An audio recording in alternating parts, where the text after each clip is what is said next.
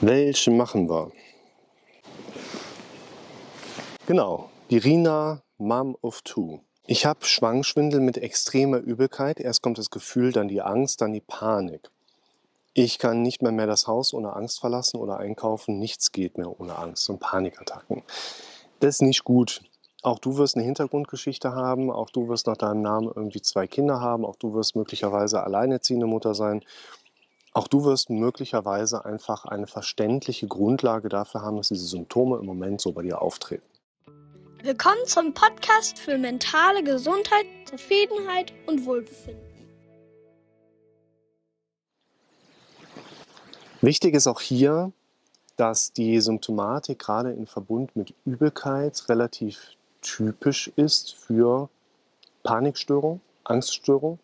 Ihr müsst auch hier wieder mitbedenken, eine Panikstörung oder vielleicht auch eine Soziophobie oder eine Agoraphobie bedingen nicht, dass entsprechende Symptome bei uns auftreten, sondern wenn wir bestimmte Symptome eingrenzen können, beobachten können, einfach bei jemandem so auch nach den Leitlinien entsprechend anpinnen können.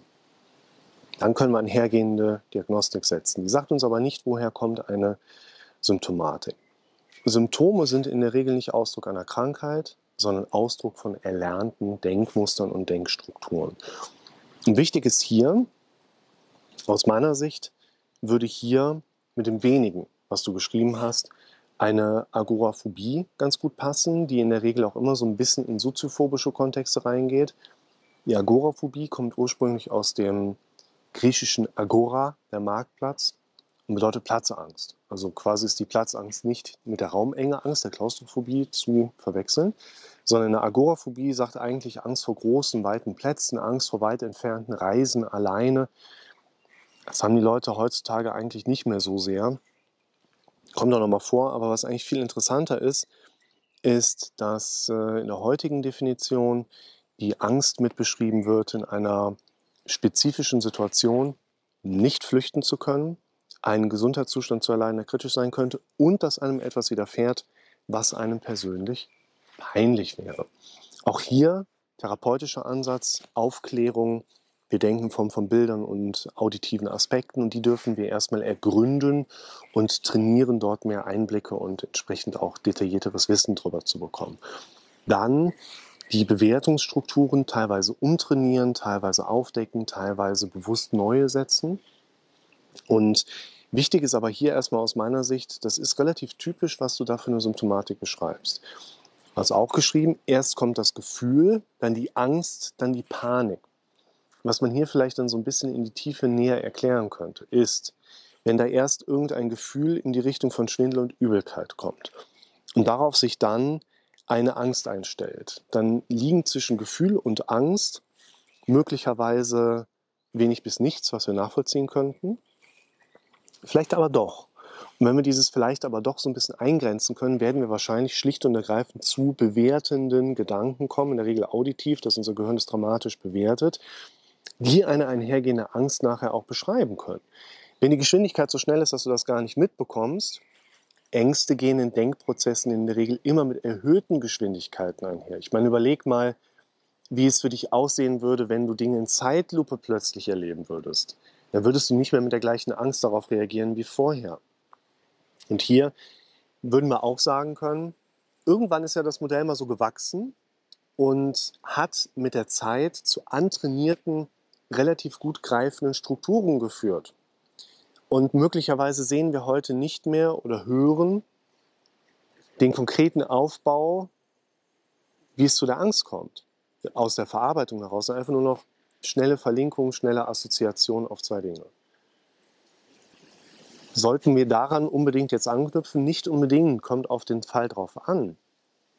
Was ich aber gerade sehr sinnvoll finde, ist eben auch aufzuklären, es gibt andere Episoden in deinem Leben, da ist das Problem nicht so stark da. Es gibt andere Episoden, da ist vielleicht etwas anderes dominierend. Aber an diesen Punkten sollten wir anfangen zu trainieren, gewünschte Denk- und Glaubensmuster, gewünschte Verhaltensmuster mehr und mehr in das Leben reinzutrainieren.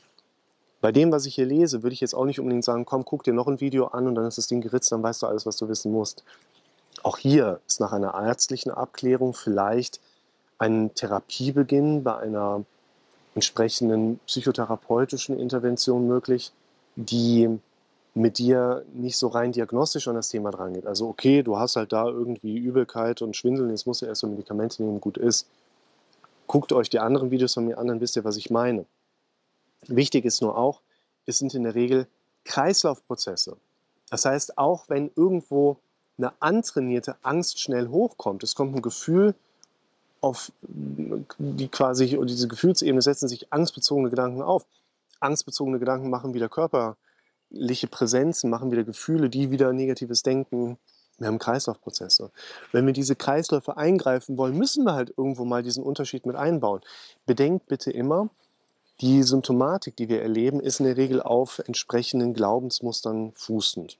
Wenn wir jetzt hingehen und ich würde dir irgendwas empfehlen, wo du direkt sagen würdest, oh, das ist super, das probiere ich sofort aus, das ist, glaube ich, genau das Richtige für mich, dann haben wir irgendwas, was deinen bisherigen Denkmustern ja mehr oder weniger synchron entsprechend laufen sollte. Aber deine alten Denkmuster waren ja der Grund, warum wir uns überhaupt unterhalten. Das heißt, irgendwie muss eine Asynchronität da rein. Irgendwie muss eine gewisse Form der Diametralität da rein. Und das bedeutet eben auch, egal welchen Tipp ich dir gebe, der wird von dir erstmal in der Regel immer mit einer Form von Widerstand aufgenommen. Ich würde sogar so weit gehen und sagen, der sollte ja sogar von dir mit einer gewissen Form von Widerstand aufgenommen werden, weil wir sonst zu sehr in den alten Denkmustern mit drin sind. Und wenn wir diese Kreisläufe durchbrechen wollen, müssen wir halt irgendwo mal diesen ersten Unterschied dort einbauen.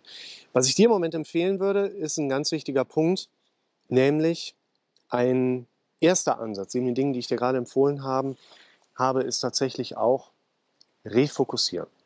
Du darfst überhaupt erstmal lernen, im Alltag deinen Fokus bewusst auf bestimmte Dinge zu setzen und mit der Zeit auch lernen, die größer zu machen. In den anderen Videos gehe ich auch immer mal wieder auf diese Thematik des Refokussierens ein, entweder indirekt oder teilweise auch sehr direkt.